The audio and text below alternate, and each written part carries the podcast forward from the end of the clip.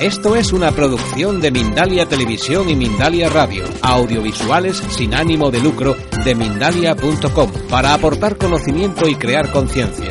Mindalia.com, la primera red social de ayuda altruista a través del pensamiento. Simplemente dejó al cuerpo, no le intoxicó más, el cuerpo se pudo eh, hacer con esa intoxicación. Tenemos que tener cuidado con esas cosas. Y lo grave de todo esto es que si el cuerpo lo puede eliminar, lo elimina. Si el cuerpo no lo puede eliminar, este tipo de toxinas hay que sacárselas. No se pueden quedar dentro, porque van a sabotear todo nuestro sistema fisiológico. ¿Cómo es el mecanismo de intoxicación? Esto se puede aplicar a todo lo que ocurra en nuestra vida, tanto la parte emocional, como la parte química, como la parte conductual o la parte física, ¿no? Nosotros traemos un potencial biológico. Es ese prisma de color azulón. Y traemos unos niveles tóxicos que vamos incorporando en nuestra vida. Cuando los niveles de toxicidad, debido al medio ambiente, al estrés, metales pesados en este caso, alcanzan nuestra capacidad biológica, el cuerpo se va a expresar. Te va a dar un síntoma. Te va a decir, yo tengo un problema. Cuando hay metales tóxicos, depende de donde se aloje, vamos a tener reacciones relacionadas con ese órgano. Pues si está en el hígado, que es algo muy frecuente, pues ganas de vomitar, el niño se vuelve inapetente, no quiere comer, está como empachado todo el tiempo, no coge peso, empieza a no digerir las comidas. Si están los riñones, pues empezamos a tener picores en las piernas, inquietud en las piernas, empezamos a retener líquidos, los niños empiezan a tener amigdalitis, etc.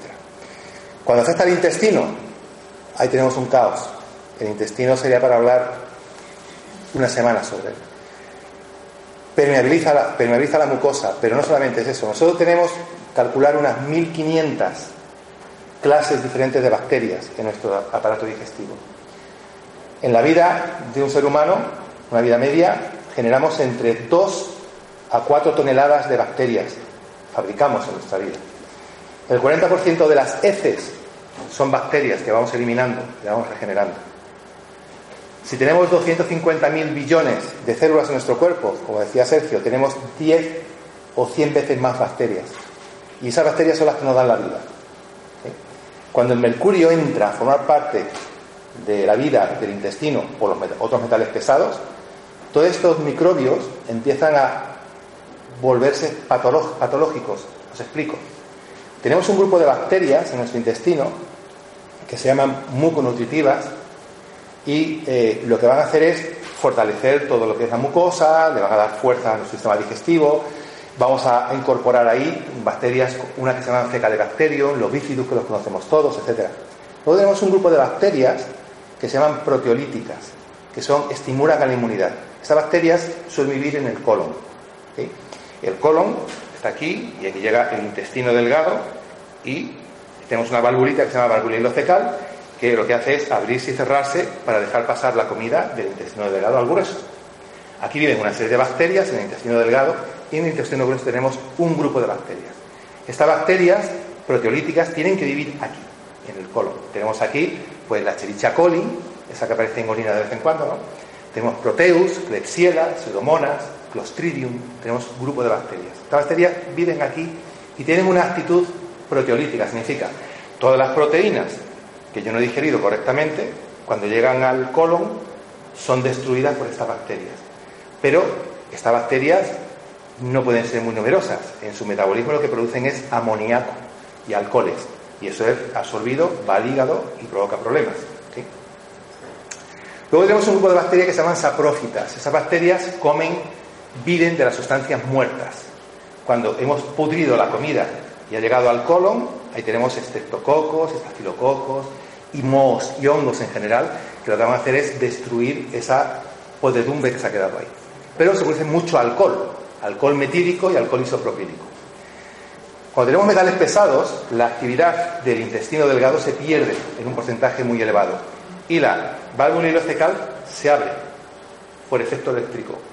Y ahora todas esas bacterias que tenemos ahí empiezan a pasar a nuestro intestino delgado y empezamos a tener dolor de vientre, diarrea, descomposición, inflamación, empiezo a retener líquidos, ya no quiero comer, o me da hambre de pronto, porque si afecta al sistema vegetativo me puede dar un hambre de, eh, y si no como tengo una molestia de estómago.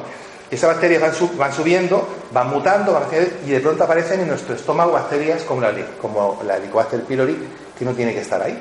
Pero está ahí porque se ha alcalinizado con el, eh, amoníaco todo nuestro sistema digestivo inferior y las bacterias buscan la parte ácida y se suben aquí.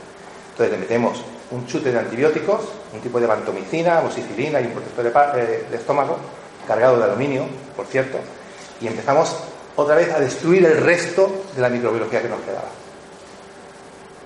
Eso se vuelve un coladero donde todos los metales pesados que yo trague con la comida, que van a ser muchos, van a ser absorbidos y van a ser acumulados en mi sistema.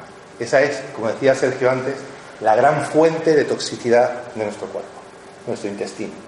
Todo lo que mi intestino absorba, todo lo que esa mucosa, sabéis que la mucosa del aparato digestivo ocupa dos kilómetros cuadrados, si la extiendo, si me sacan la mucosa del intestino y del estómago y la extienden, son dos kilómetros cuadrados. Esa mucosa permeabilizada con una pérdida de, actividad bacteriana se convierte en un foco de toxicidad serio.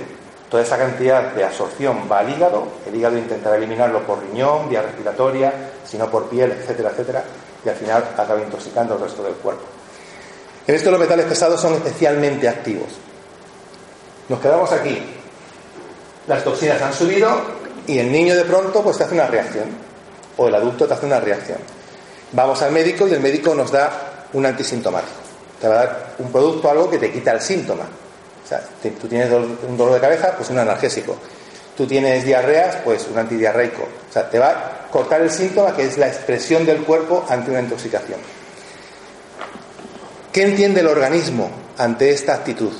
Ante esto que le hemos hecho. Lo que él entiende es que tengo que aumentar la tolerancia, pero disminuyendo mi base. Disminuyo mi base biológica y aumento la tolerancia. Entonces te dice la madre, oye, mi hijo, este medicamento le sentó muy bien.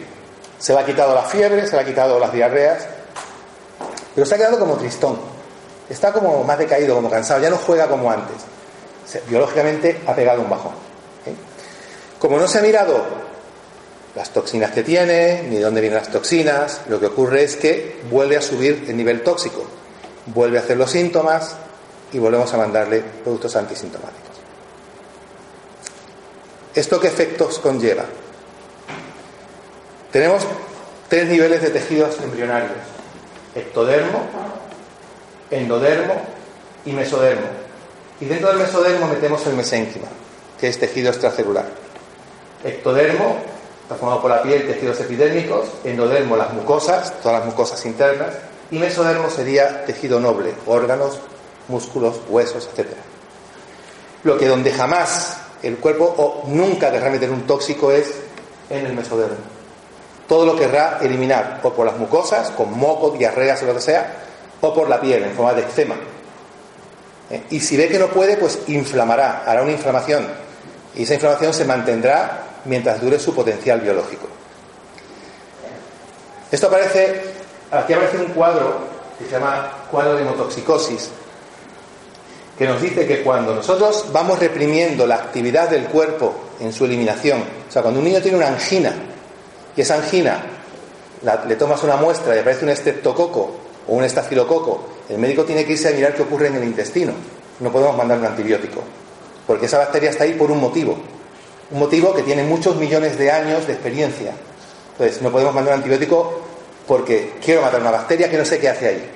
Entonces, cuando mandamos un antibiótico, el cuerpo empieza de. yo, si, me subo aquí, se escucha. ¿eh?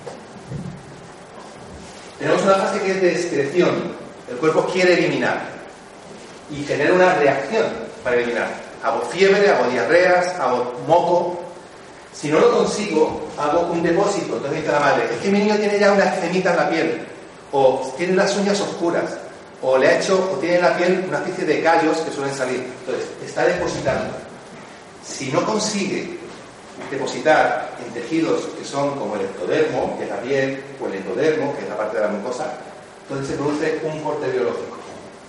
Y es que a última hora le hemos dado un medicamento que dice la madre, la sentada maravilla. El niño ya se le han quitado las pompitas de la piel, no tiene fatiga Y le preguntas tú, ¿y sale a jugar a la calle? Y dice, no, no, ya no sale a jugar, se ha quedado con la Play. Y el fin de semana quiere ir al campo, no, no tiene muchas ganas. Ha perdido el ánimo, ha perdido las ganas, ha perdido la energía interior. Y eso es porque al no poder eliminar, lo que va a hacer es guardarse los tóxicos, va a cambiar su metabolismo, va a cambiar su forma de organizarse a nivel metabólico y biológico y va a generar una enfermedad grave en un futuro. Esos niños que, que en inicio hicieron amigdalitis, hicieron eh, reacciones de piel, al final se vuelven asmáticos o generan en estado de adulto artritis o enfermedades autoinmunes importantes. Es importante hacer la relación de lo que ocurrió en nuestra infancia con lo que ocurre en nuestro estado de adulto, cuando somos adultos.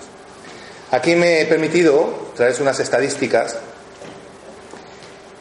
que es un estudio que está hecho también basándose en la intoxicación de metales pesados. Hablaba de esto, la cantidad de toxicidad medioambiental que hay en los alimentos y cómo se ha ido enfermando la especie humana. En el año 1960 se medicaban el 1,5% de los niños. Hoy, en el año 2014, cuando se hizo esto, era el 22% de los niños.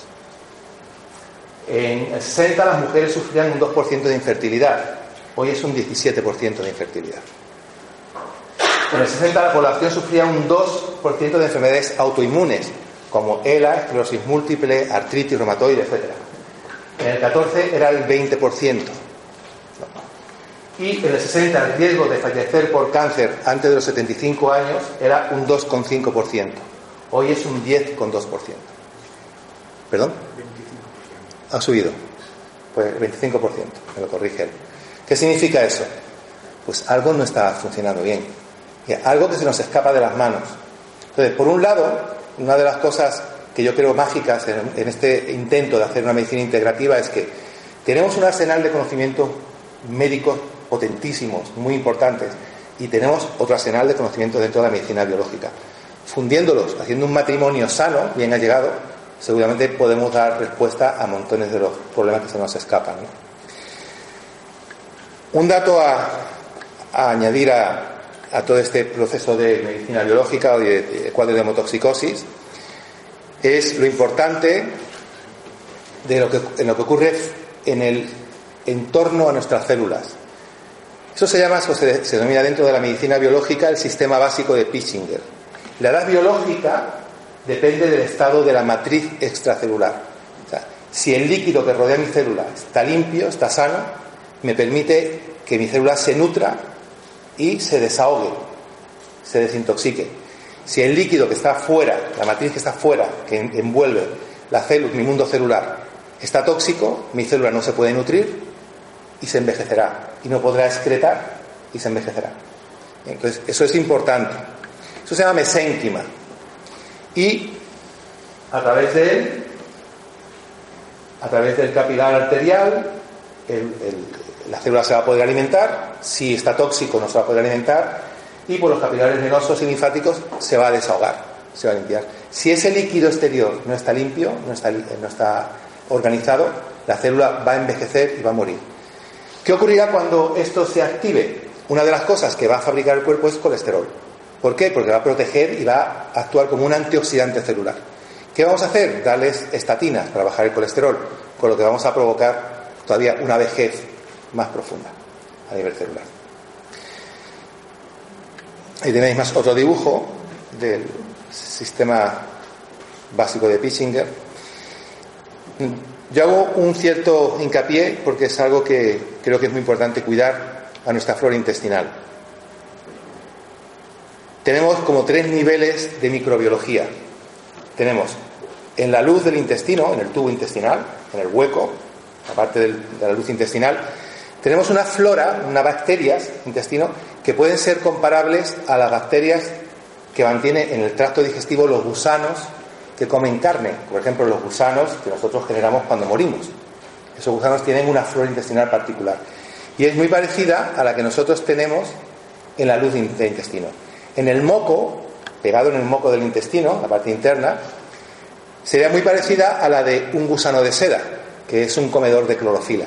Entonces, esta flora intestinal es más fina, más especializada.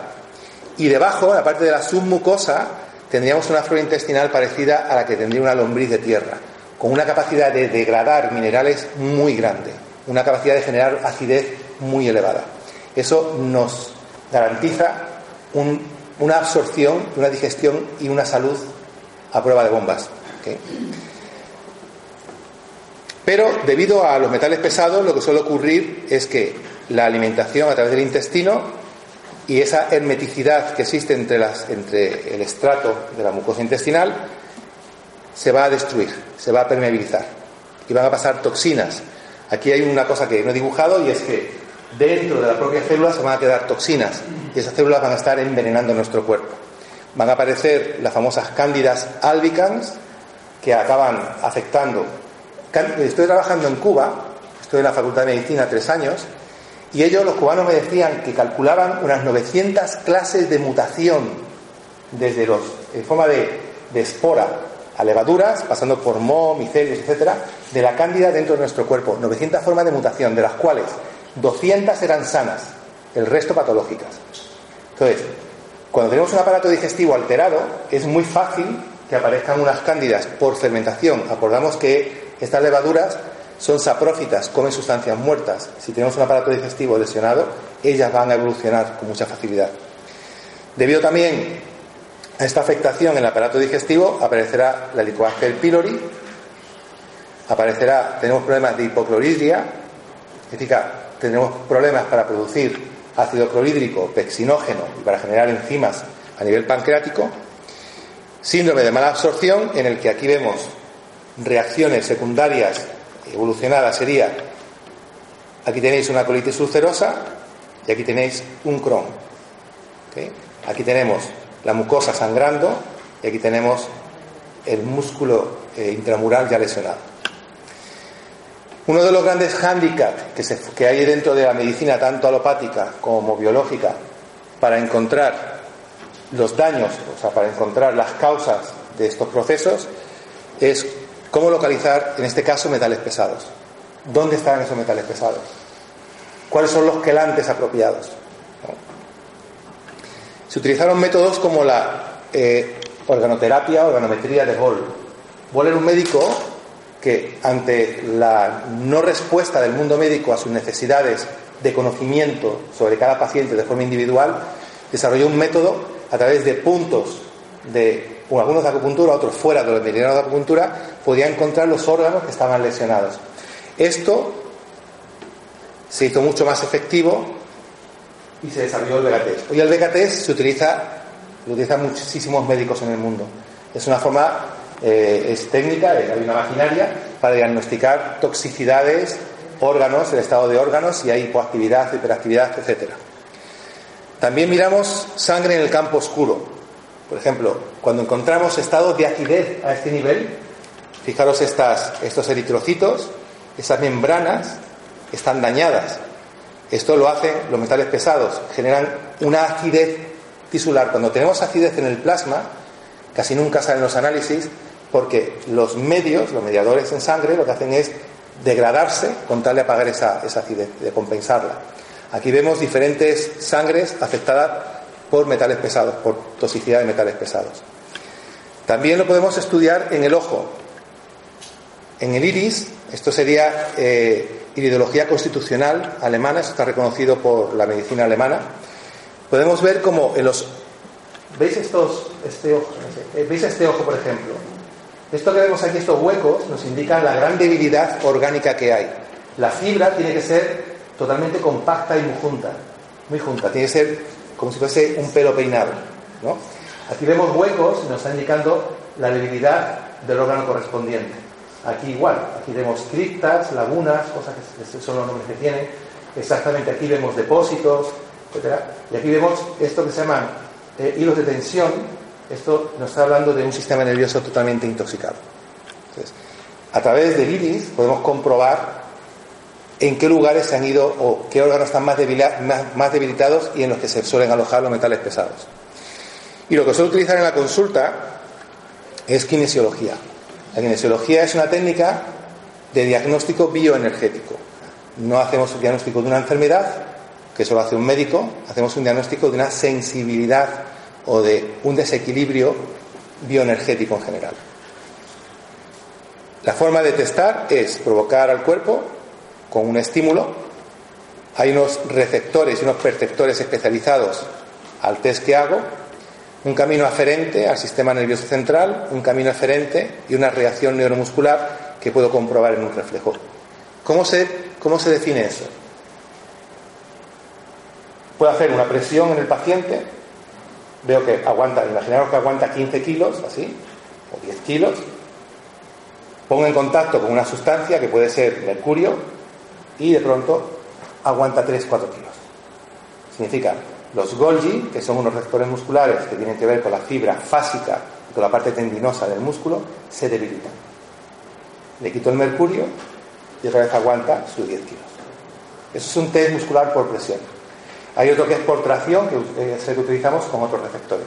En definitiva, a través de unos receptores musculares y de un neurotransmisor que se llama sustancia P, muy activo en la barrera hematoencefálica de la que hemos hablado antes, nosotros podemos testar sobre el propio cuerpo cuáles son las toxinas que tiene, qué clase de metal pesado tiene y a qué nivel se está encontrando. Ese es el reflejo muscular. Veis que aquí la longitud es la misma, significa el tono muscular de un lado y otro es el mismo, y aquí se produce una hipertonía de un lado y una debilidad del otro. No es que realmente sea más largo, simplemente hay una debilidad muscular. Y eso es fácilmente legible y sobre eso hacemos, desarrollamos un protocolo terapéutico para poder encontrar problemas. Testamos con testigos de metales pesados, tenemos cajas en donde tenemos diferentes metales pesados en dilución y vamos testando para saber qué metal pesado está intoxicando al paciente y en qué lugar está afectando. También tenemos una, eh, una técnica que se trabaja con índice, significa vemos la afectación que hay en ARN, en el ADN, en el sistema endocrino, en la albúmina y en el mesénquima. De forma que nos aseguramos que los tóxicos son eliminados y no afectan a la célula. Luego pues usamos tratamientos paralelos a la quelación en sangre, como son aminoácidos azufrados, cisteína, glutatión. La glutationa es uno de los grandes anticancerígenos que se conocen. Sería interesante que todos tomásemos glutatión de vez en cuando. Metionina. La metionina también es uno de los grandes recuperadores de la relación que hay entre hígado, se puede decir hígado, inflamación, hígado, bilis y corazón. hace una relación muy interesante. Nos ayuda a metabolizar la homocisteína. La homocisteína, la, metionina junto con la vitamina B6 me ayuda a normalizar un aminoácido que puede ser agresivo para el corazón. Quelantes, como la clorela, que ya lo comentó Sergio antes, metilsulfonilmetano, que es el MSM, no es el MMS, el MSM. Yellow Dog, que limpia todo el tracto digestivo de metales pesados, Espirulina. He puesto unos pocos nada más, hay muchos más. Antioxidantes son muy importantes, especialmente el selenio. El selenio limpia las relaciones neurológicas, la sinapsis. El selenio con vitamina A, C y E también se puede utilizar. Vitamina C, pignogenol, también es interesante para las neuronas. La silimarina, como un antioxidante hepático. Y ginkgo biloba, un antioxidante circulatorio. Y drenadores como el solidago, muy importante porque casi todos los metales pesados quelados van a ser eliminados por la orina. Berberis, gallium, especialmente cuando está en el cerebro, y toes cuando está en el cerebro. Las zonas infectadas o alteradas o intoxicadas por metales pesados, le solemos recomendar al paciente ponerse infrarrojos. Mejora toda la actividad biológica del, del sistema en el que ponemos el infrarrojo. Activa la función celular, la actividad del ADN y la actividad inmunitaria. Y muy importante en nosotros es siempre testar de forma objetiva la actividad del hígado. El hígado tiene dos fases, fase 1, fase 2. Una macro desintoxicación, que es la fase 1, y una desintoxicación especializada en seis niveles, que es la fase 2. Luego el riñón en sus tres niveles funcionales. Permeabilidad intestinal, que es un protocolo especializado, y el sistema linfático con un protocolo especializado. Esto lo hacemos de forma paralela a la quelación. El gran problema de hoy en día es que es tan alto el nivel de toxicidad con el que llegan los pacientes a la consulta que es aconsejable en muchísimos casos hacer quelación en sangre y luego hacer una quelación más suave, después que se ha terminado la quelación en sangre, una quelación más suave vía oral. Pues esto es más o menos lo que quería exponer. Eh, ahora tenemos una sesión de preguntas para lo que queráis saber.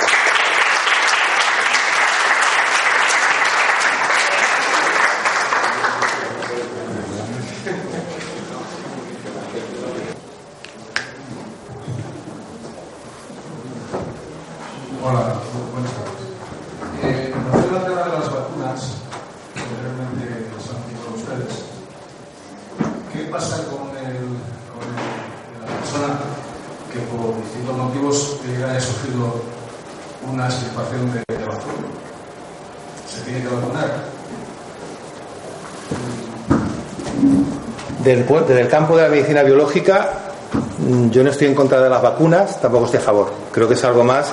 Es más, creo que dentro de, lo que es la medicina, el médico tiene que ser muy permisivo con todo lo que ocurre a nivel social. Eh, tiene que ser crítico, pero tiene que ser permisivo.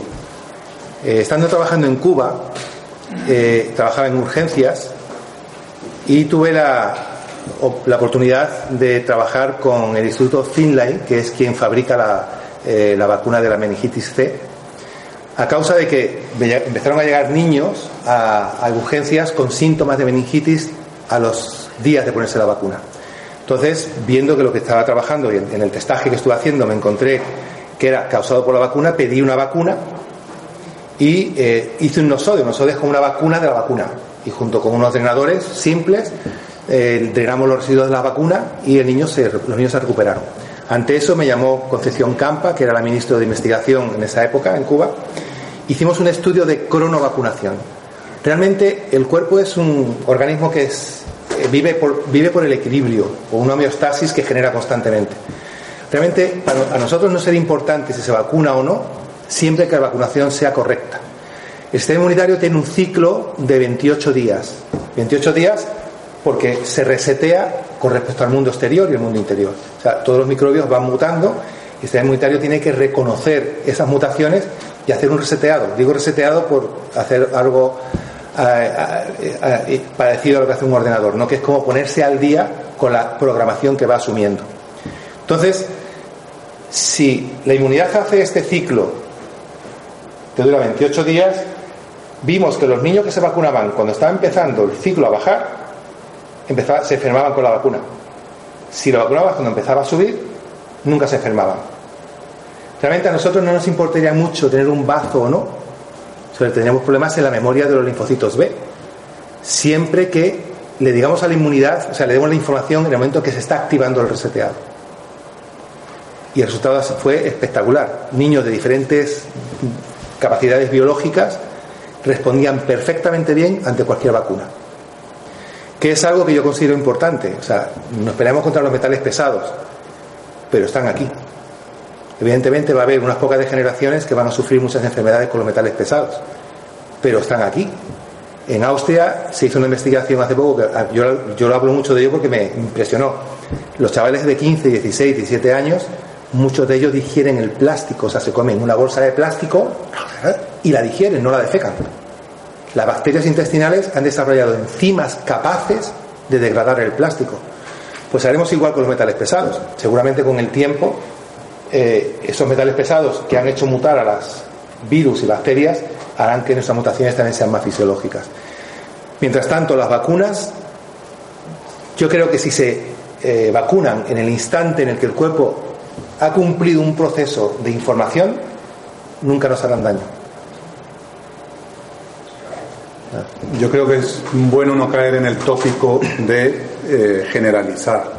Es decir, la medicina esta integrativa que queremos promover es precisamente basada en el paciente individual. Se hacen hoy en día guías de actuación, por ejemplo, los que trabajamos en Gibraltar, tenemos que hacer caso a unas guías que hay en el Reino Unido. El gobierno te dicta unas guías de actuación para que tú prescribas unos medicamentos en determinadas enfermedades y si no lo haces el paciente te puede demandar. Eso es de locos, eso no es medicina y es porque está el negocio detrás. Entonces lo que tenemos que aprender es tenemos un arsenal enorme, o sea, la medicina alopática a la que yo pertenezco, tenemos cosas como los marcapasos. Es decir, si yo me bloqueo, llevadme por favor al hospital y que me pongan un marcapaso, porque él no tendrá capacidad de sacarme del bloqueo aún, conociéndolo. Entonces, hay que evitar el tópico, no ser anti, sino ser pro y quitar todo lo que haya de corrupción en el entorno médico, que desafortunadamente no es poco. Más preguntillas. A la hora de poner la estatina a un paciente, ¿hoy por hoy te sigue guiando por el escorzánico entonces o no? No. Personalmente fui paciente de estatinas por 10 años. Soy cardiólogo, tenía colesterol alto, tomaba estatinas. Haciendo una mirada retrospectiva. Cuando hablas de colesterol alto, te refieres al LDL, ¿no? Colesterol total más de 200, que es lo que hablan las guías hoy en día. Que todo el mundo tiene que tener menos de 200 y si el LDL tiene que estar, y si eres diabético menos aún, en fin. Estas guías que seguimos todavía, los médicos de familia, los internistas, los cardiólogos y los seguimos promoviendo. Pero basado en una teoría que es errónea. Entonces, ¿qué pasa? Que hoy en día se encuentra un médico con un nivel de información a un lado, que tiende a infinito, y un paciente con otro nivel de información y otro nivel de conciencia al otro lado que también tiende a infinito. Si el paciente confía en que necesita bajar su colesterol y tomar una estatina, ¿quién soy yo para decirle que no? Si la evidencia abrumadora es que tiene que tomarlo. Ahora, si el paciente, yo entré en esta dinámica porque los pacientes finlandeses empezaron a venir diciéndome no quiero tomar estatinas. Yo al principio me enfadaba, estoy hablando hace unos tres años. Pero como que no, si todos los estudios demuestran que patatín, patatán, y en las charlas como esta yo les decía, por favor hay que tomar las estatinas. Cuando pegué el cambio, llegó el momento de...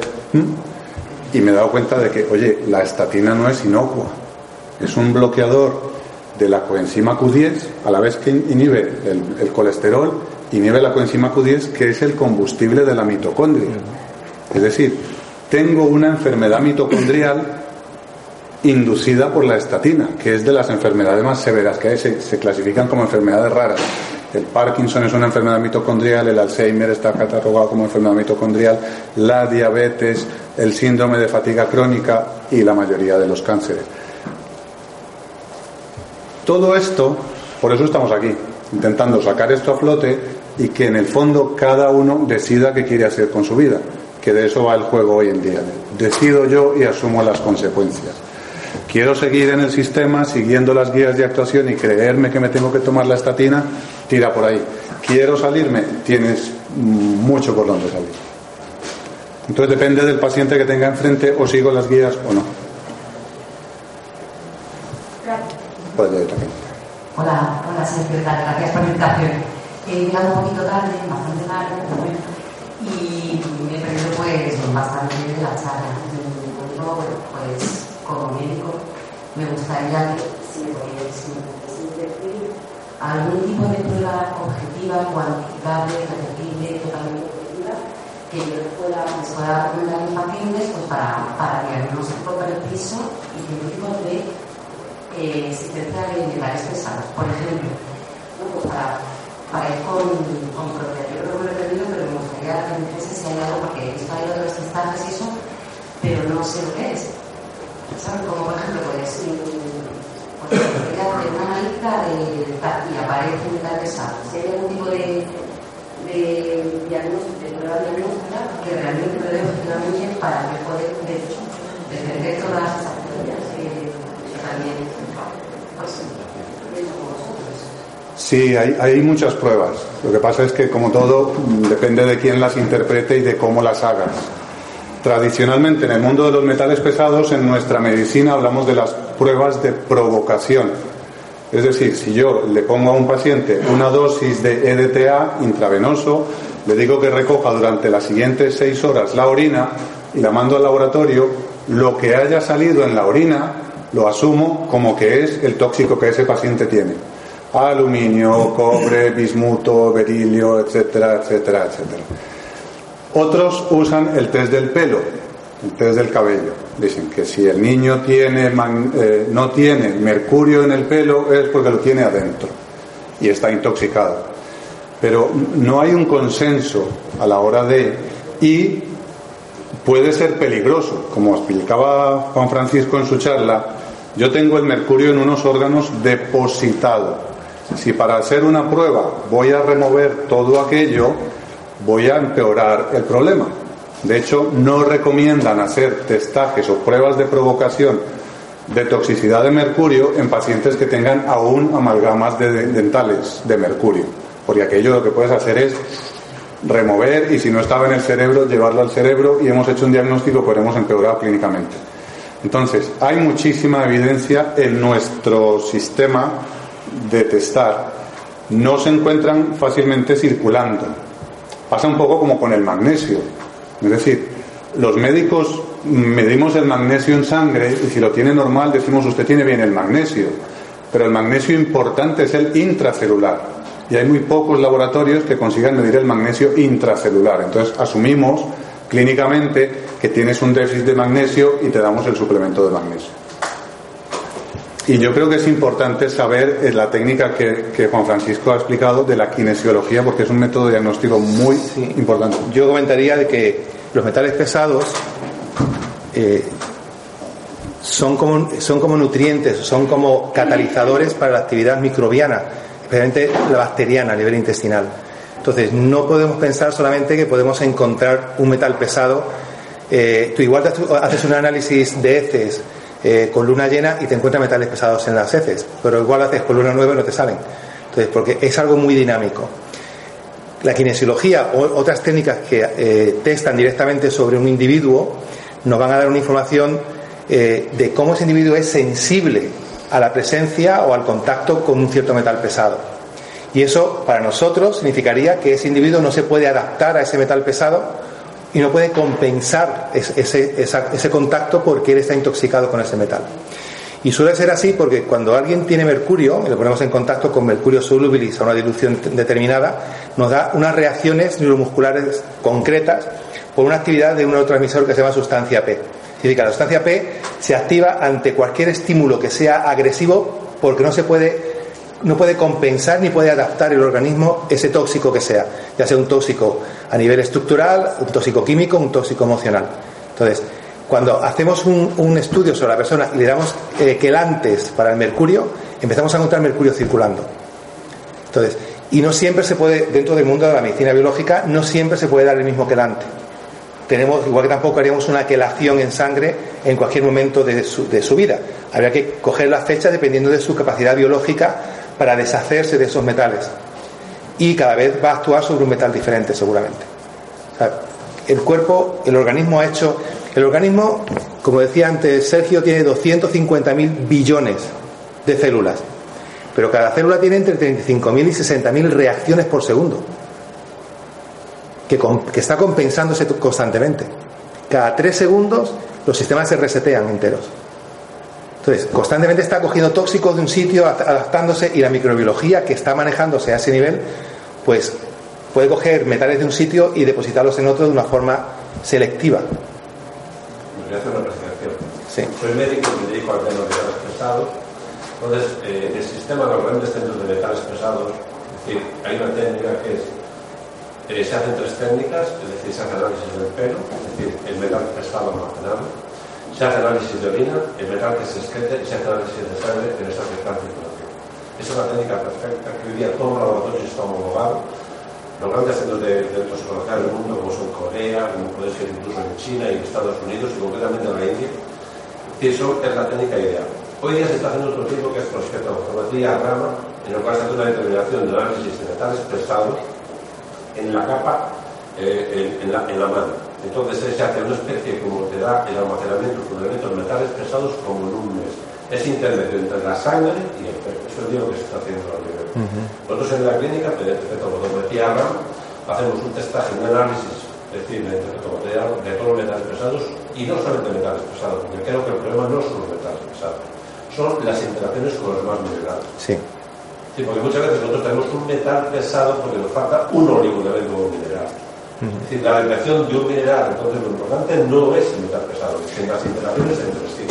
Y a veces, muchas veces, una cosa que pasa muy frecuentemente, que te sorprende, personas que han hecho relaciones de todos metales pesados, de repente le das un suplemento, con algún tipo de sustancia, nota que ese suplemento tiene metales pesados.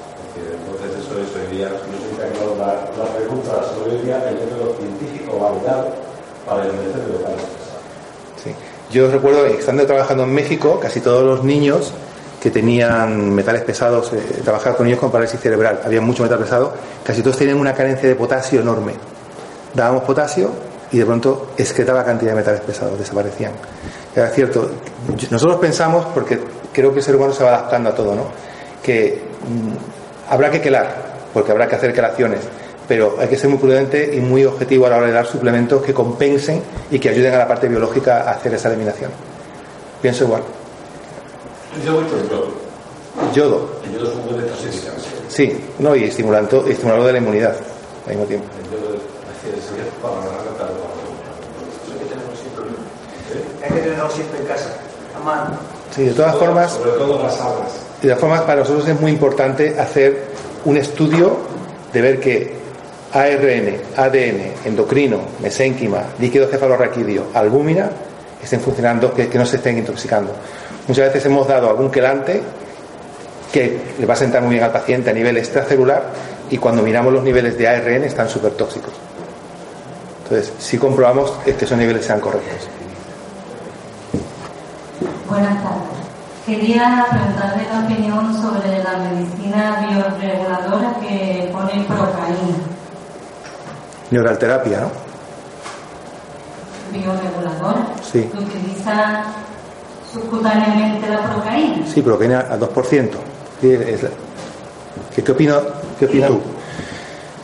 Bien, sería como una especie de acupuntura. La procaína es un anestésico, pero es un repolarizador celular. Significa, le devuelve una capacidad eh, biológica al organismo, ¿no? Entonces, eh, bien, eh, ¿tú, ¿tú, te refieres solamente en pápulas o inyectada. Subcutáneamente. Sí, que se utiliza sobre focos directamente, sobre cicatrices, sobre puntos de acupuntura. ¿No? Bien, claro, está bien, pero de todas formas, yo vengo de un campo en el que todo lo que hago lo testo. O sea, yo, a mí, me han llegado dos hermanos gemelos que yo no, los, no podía diferenciar ninguno de los dos, y los dos con la misma enfermedad, los mismos problemas. Y el tratamiento ha sido totalmente diferente para uno y para otro, y se han recuperado los dos. O sea, yo no creo que no creo, eh, y hice neuralterapia en mi época, no pienso que hacer eh, protocolos convencionales sea lo, sea lo adecuado. Creo que la medicina o el tratamiento tiene que ser muy individual y hay que, hay que poderlo seguir de una forma, hay que tener métodos para hacer un seguimiento bastante rápido. Eh, evidentemente, no, no, yo no tengo los medios que, o no tenemos los medios para hacer estos estudios sobre metales pesados, pero la kinesiología nos permite hacer un seguimiento muy rápido sobre la desintoxicación. Igual, cuando se trabaja con terapia, hace, puede hacer un seguimiento eh, de una persona que está pinchando. Es complicado si, si, te estás basando en protocolos de pinchado. O sea, tú, igual si tienes un abdomen agudo, tienes que hacer una serie de pinchazos, pero a lo mejor el abdomen agudo viene por una bacteriosis o por una, una entonces tienen que ser diferentes puntos para pinchar Poder determinar esa diferencia sería lo importante. No hacer protocolos de una forma sistemática. ¿no? Muchas gracias. ¿Tú no conoces la neoterapia? Hola, buenas tardes. Eh, le oigo hablar mucho sobre niños y niños. Eh, quería hacer una pregunta referente. ¿Una enfermedad genética en un niño puede ser debido a una intoxicación de este tipo que estamos hablando de una madre por metales En Japón se vio que las mujeres que tenían amalgamas, las mamás que tenían amalgamas y estaban embarazadas, los bebés acumulaban 20 veces más mercurio en sus tejidos que la propia madre. Pero en definitiva eso es una especie, yo creo que eso lo hace el cuerpo como una selección de la especie. Si se tiene que adaptar a ese tipo de intoxicación, lo va a hacer desde su estado embrionario. Yo creo que eh, hay una fase que es genotípica y una fase, en la parte de nuestra filogénesis tenemos una parte que es genotípica y una que es fenotipo. El fenotipo construye una especie de constitución que tú heredas de tus cuatro o cinco últimas generaciones. Y aquí es donde tú decides qué tipo de información vas a ir incorporando a tu genoma, a tu ADN. para que tu especie o tú, como casta, te puedas adaptar al tipo de vida que estás llevando. Mm, yo creo que eh, se puede alterar alguna actividad, alguna actividad en, el ADN del niño, pero, pero no creo que se instale una lesión en el ADN que se pueda transmitir de forma genética. No. Ahora, los metales pesados sí afectan a la actividad del ADN. Los metales pesados sí afectan a la actividad del ADN, pero no creo que dejen un mensaje que se pueda repetir. Entonces, a un niño con una enfermedad que hace una enfermedad, en este caso un ¿se le puede tratar? Dentro de nuestro campo, dentro de mi campo, buscaría eh, cuál es la causa de su problema. Por ejemplo, eh, tengo muchos pacientes con Crohn, muchos, muchísimos, y ahora, la gente que tiene Crohn es gente muy joven. Desde un niño de un año que la causa del Crohn fue la vacuna del, del tétano que le pusieron a la madre con seis meses de embarazo, y nos encontramos con los Clostridium tetani en el intestino, fue darle unas gotitas de eucalipto y se quitó. Y, le van a hacer una colostomía, o sea, fue tan simple como eso, a personas que tienen Crohn por, falta de, por carencia de enzimas pancreáticas, carencia de bilis, metales pesados, eh, han sufrido eh, tratamientos con antibióticos y ha habido una se han vuelto mórbidas las bacterias de intestino. Son tantos los casos, problemas emocionales, pérdida de serotonina intestinal, eso te lleva a tener un desarreglo visceral muy importante. O sea, son tantas las causas y son tan, tan eh, interactuantes unas con otras que por eso insisto mucho en una medicina, un testaje unipersonal.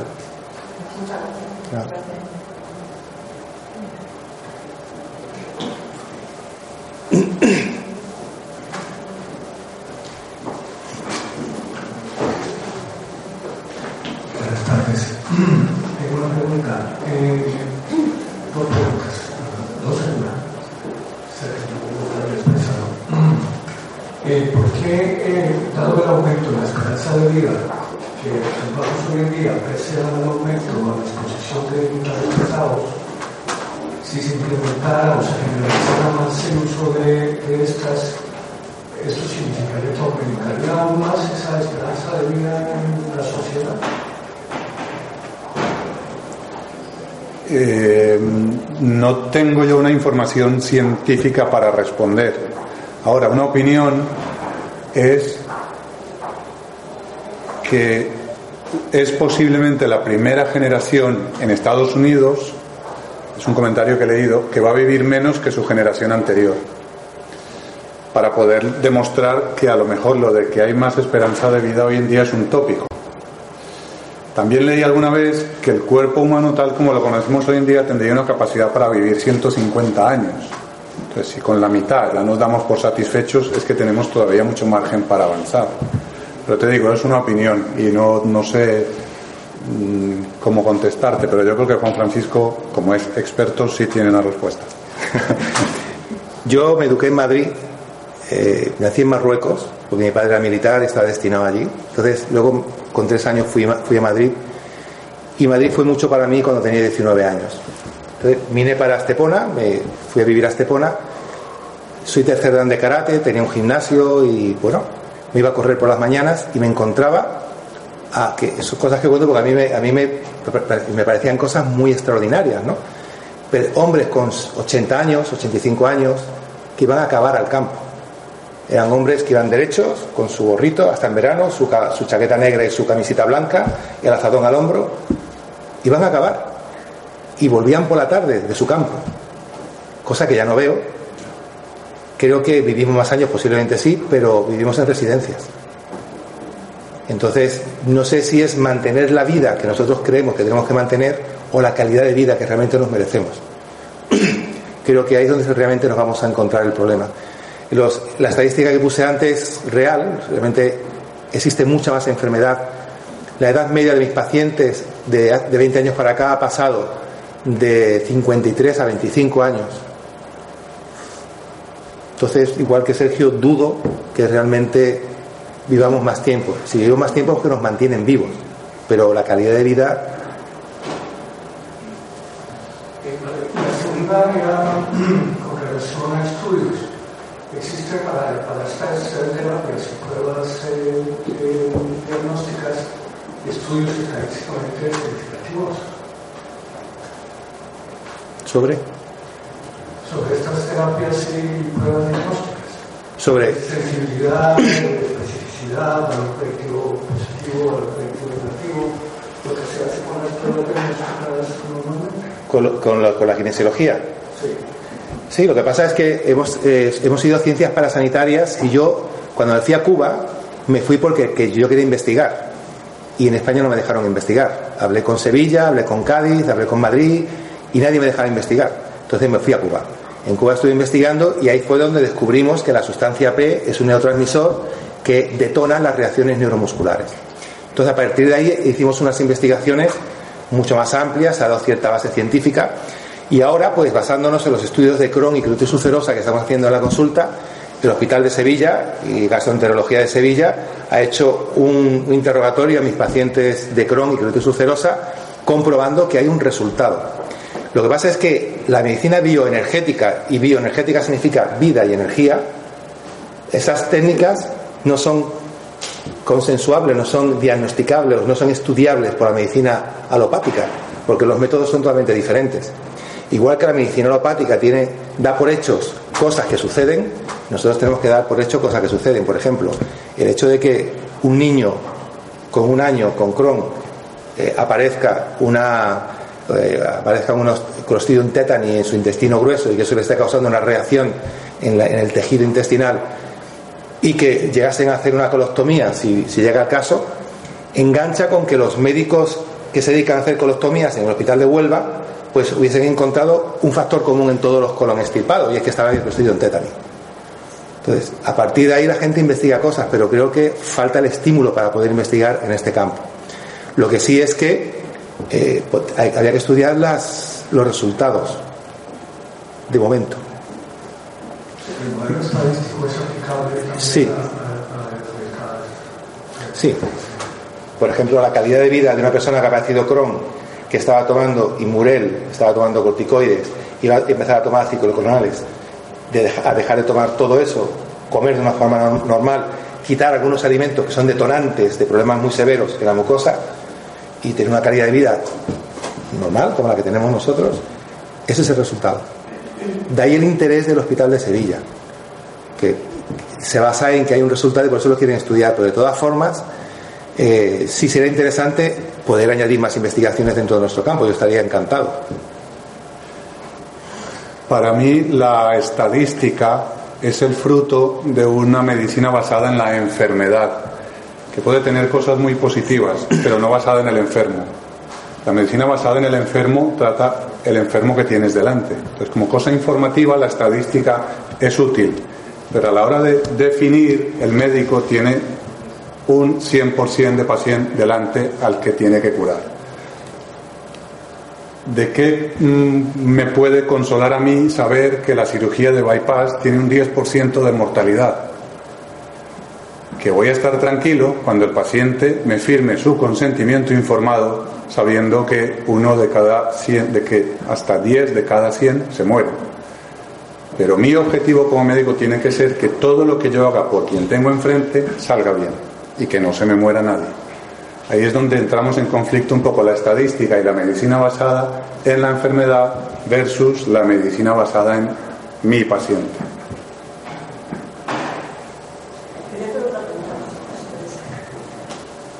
Puede escuchar esta conferencia tan interesante. Mi pregunta es: ¿qué hacemos con las emociones?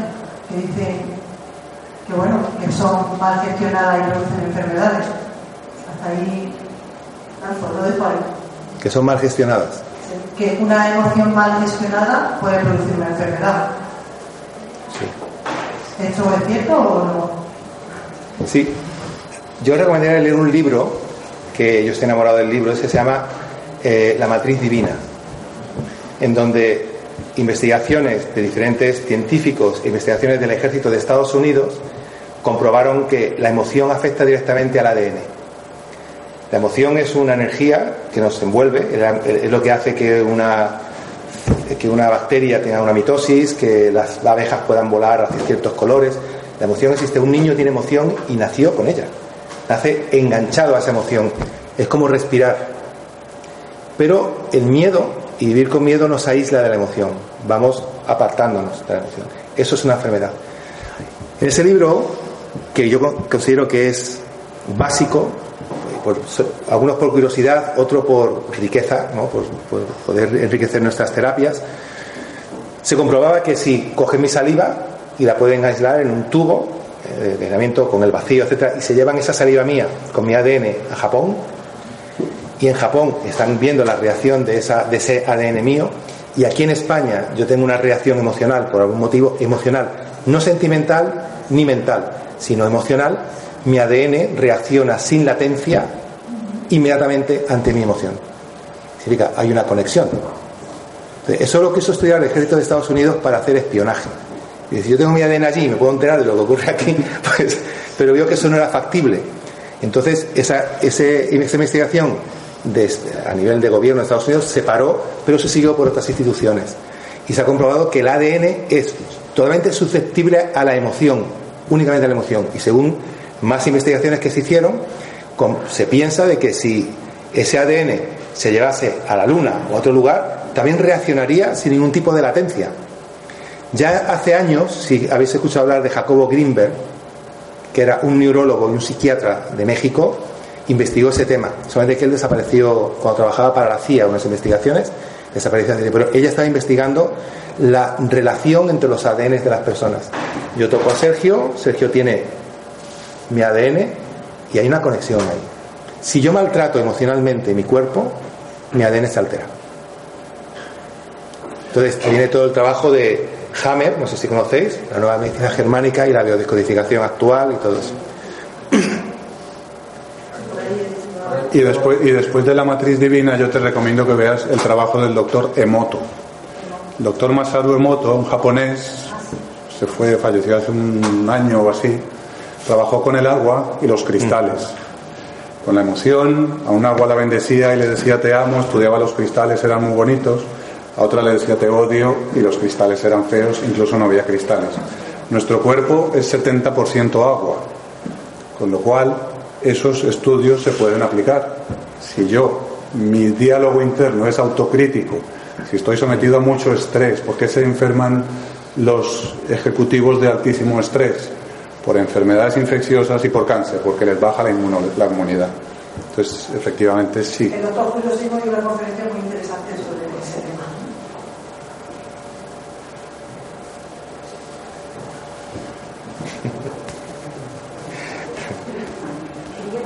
Quería comentado los tratamientos con la terapia de las claras, utilizar la saliva para testar el organismo y métodos de diagnóstico Bien, en kinesiología utilizamos el testaje inducido, que es ese. O sea, utilizamos saliva para testar. la saliva es como algo muy global, pero trabaja sobre todo en hígado. hígado. Utilizamos el sudor, del ombligo para lo que es intestino y también hígado, el sudor de los pies para todo lo que es riñón y el cerumen para todos los procesos inflamatorios y eh, linfa. Eh, a, partir de esos testajes inducidos y la sangre también la usamos, ¿no? y la orina. A partir de ahí, eh, el alcance del testaje se amplía muchísimo. Y luego podemos dar eh, como una especie de isoterapia o autoterapia una dilución de ese una dilución que se hace con una maquinita bioresonante, ¿no? De ese, de ese producto o de ese extracto, de ese fluido del paciente al paciente. Se puede poner percutáneo que funciona muy bien. Sí, ella utiliza la saliva, sí. la frecuencia si ella te pone un, algodón. Sí, pero alcanza solamente a todo lo que venga de, hígado y parte de intestino, o sea, la saliva. Eh, luego, el sudor del ombligo es muy importante, porque ahí tienes todos los residuos del peritoneo. O sea, hay diferentes lugares, porque hay diferentes métodos también, aparte de la doctora Clark.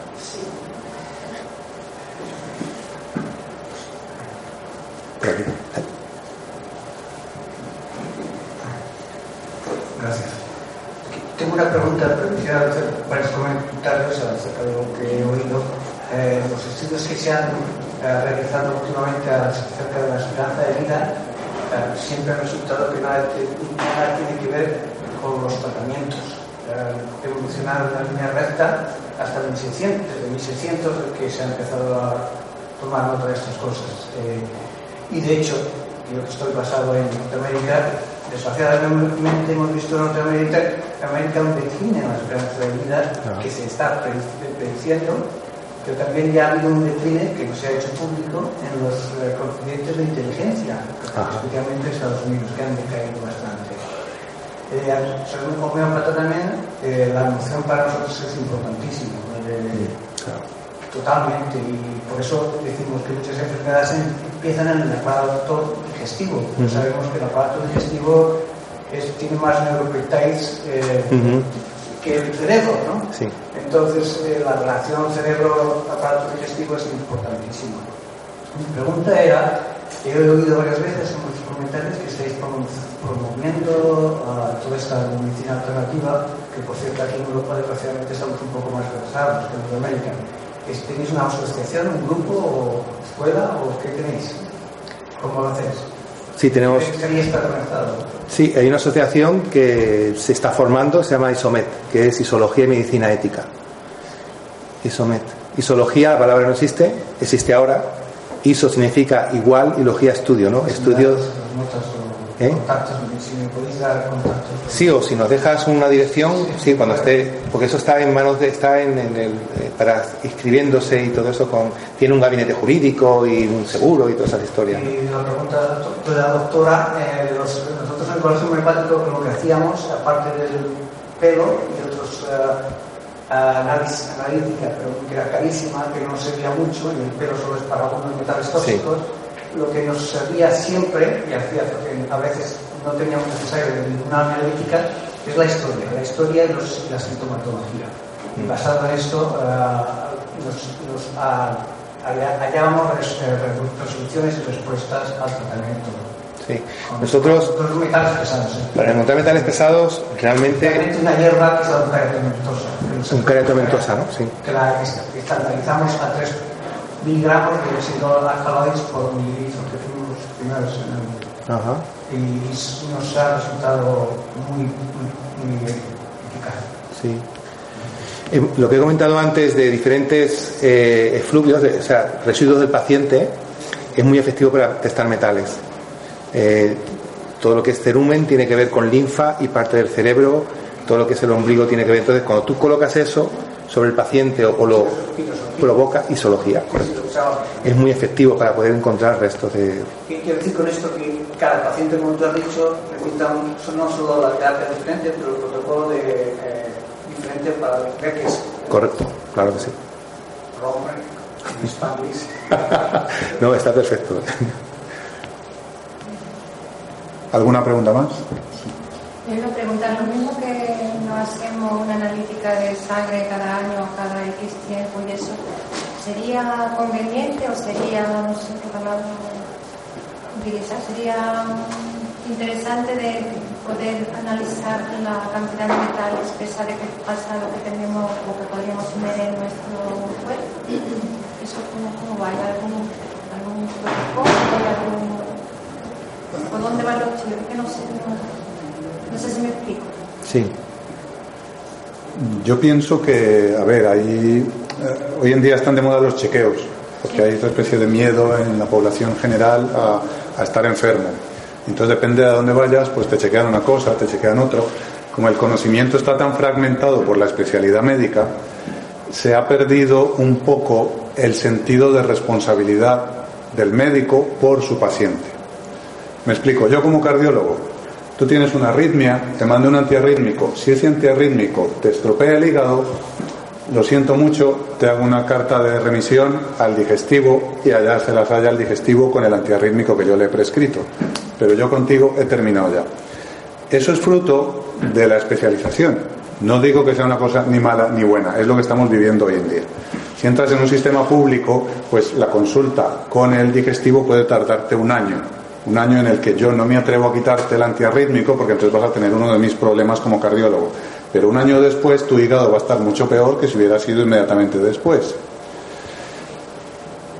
Hoy en día es un reto y es un reto de tipo individual. Cada uno tiene que tener el valor de decidir por dónde tira. En política, en religión, en educación, en salud. ¿Qué hago? ¿A quién le hago caso? ¿Quién me está contando la verdad? ¿Quién es honesto y quién no? Entonces, a esa pregunta, desde mi punto de vista, no hay una respuesta, solo tú la tienes. Si tú sospechas que tienes metales pesados, busca. Hoy en día está Internet, puedes buscar de todo y tienes tu intuición. Esto me suena, me voy por ahí, esto no me suena, esto no me gusta. Por ahí no.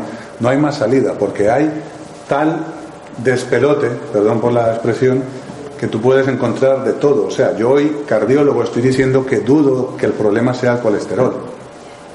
Eso mm, yo mismo me sorprendo de estarlo diciendo. Yo como médico de familia quiero aportar algo y es que a lo que ha preguntado esta señora, yo si yo estuviera en su lugar y tuviera algún problema, no me sintiera bien, pues iría a mi médico, se lo comentaría y si todo está bien, que eso me pasa a mí todos los días con muchísimos de mis pacientes, pues entonces habría que investigar algo más.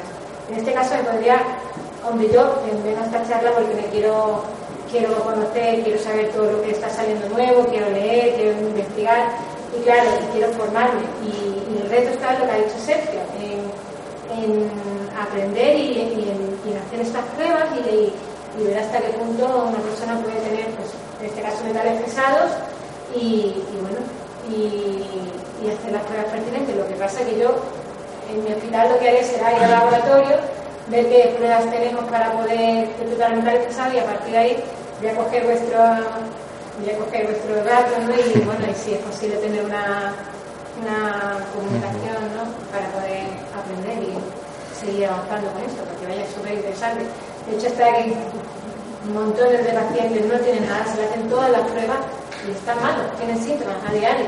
Algo hay, está claro que, lo que estamos escuchando hoy tiene mucha razón. Sí, en la consulta tenemos un microscopio de campo oscuro que hemos utilizado durante años y se diagnostican 33 casos, casos de anemia diferentes. En análisis salen 6 más o menos. En definitiva, a nivel morfológico, porque existen muchas cosas que son, muchos problemas que son funcionales, no son cuantitativos, son más cualitativos. Entonces, tú puedes ver en sangre un monocito, estás quieto, no se mueve, no hace nada, no tiene ninguna reacción inmunitaria, pero está ahí. Entonces cuenta como que hay un monocito, pero en realidad es como si tengo una bañina en mi casa y lo tengo sentado, dormido. Entonces, hay muchas cosas que estudiar a ese nivel. ¿Cuál era el valor normal del colesterol en 1984? 200, 200 más la edad. 200 más la edad. Es decir, cuanto más envejeces, más tienes más, más necesitas el mm. colesterol. ¿Por qué hay tanto colesterol? ¿Por qué hay tanto colesterol en la yema de un huevo? Porque de ahí se tiene que formar un pollo. Y la naturaleza no es boba. Es que esto del colesterol vino cuando las estatinas salieron al mercado. Sí. Está, tan claro como el agua. Hay un, hay un concepto que es muy bueno ir incorporando y es el de sanar. De sanar y el concepto de sanar incluye cosas que se ven con los ojos y cosas que no se ven con los ojos. Hemos hablado antes de la emoción, de, él sabe muchísimo cómo el desarrollo embrionario acaba con unas manifestaciones en tu comportamiento emotivo de adulto. Entonces, hay sanadores que no son médicos, pero que si tú vas con una enfermedad, tienes una entrevista con él y sales de ahí sin la enfermedad. Y lo ideal sería que todos los médicos fuéramos sanadores es decir, yo tengo enfrente un paciente que tiene un problema y no lo suelto hasta que no esté bien y no tenga que volver más a mi consulta. Eso hoy en día brilla por su ausencia. Lo que hacemos es una pastilla y revisión cada seis meses para todo. Entonces, hay que juntar todo, el plano físico, el plano emocional, el plano espiritual, y es hacia donde van todos los tiros. Vamos confluyendo todos en ese concepto holístico, que es un poco lo que estamos haciendo yo medicina holística. Yo tengo un conocimiento adquirido durante muchos años, es una práctica que tiene su valor y que la tengo que seguir haciendo, y él igual. Entonces generamos una intersección como en las matemáticas que es brillante.